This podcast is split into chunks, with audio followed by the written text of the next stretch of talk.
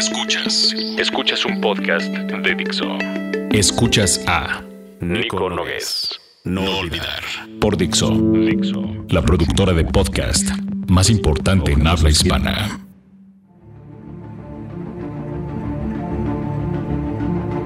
El mundo necesita más Batmans y menos departamentos de marketing. menos departamentos de marketing. Como algunos de ustedes ya saben, soy fan de Batman.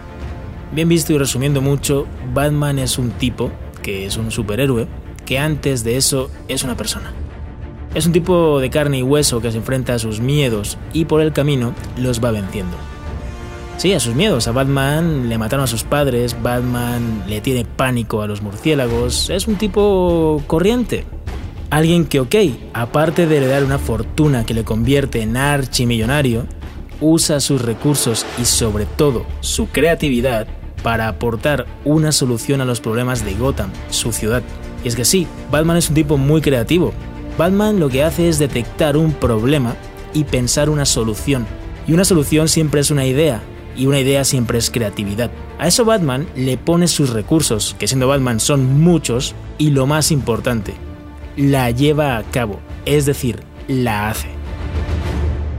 Trabajé muchos años en publicidad, lidiando con muchos departamentos de marketing de no sé cuántas compañías y siempre he pensado cómo es posible que se dedique tanto tiempo y tantos recursos, recursos. en pensar cosas que la verdad no le importan a nadie, cuando con todo ese dinero y talento se pueden crear iniciativas, proyectos y en definitiva hacer realidad ideas que tal vez puedan aportar tanto a nuestra sociedad.